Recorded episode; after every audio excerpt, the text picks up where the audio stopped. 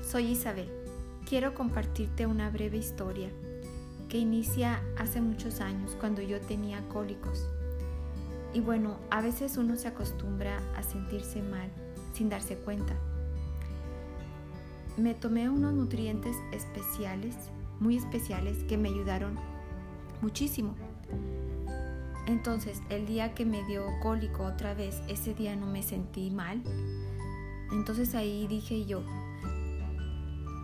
ahora sí algo anda mal.